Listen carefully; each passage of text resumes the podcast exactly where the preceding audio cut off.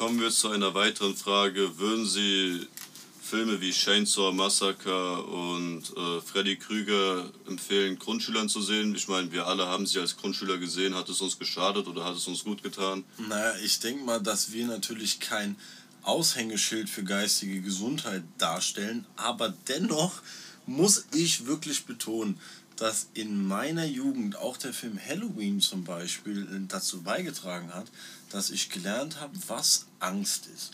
Und Angst kennenzulernen, ohne vor irgendwelchen 20 äh, Marokkanern mit einem Messer hinterher zu, äh, her, hinterhergerannt zu bekommen, ist halt wirklich ähm, was Gutes. Und die Filme haben dazu beigetragen, dass wir uns entwickeln konnten.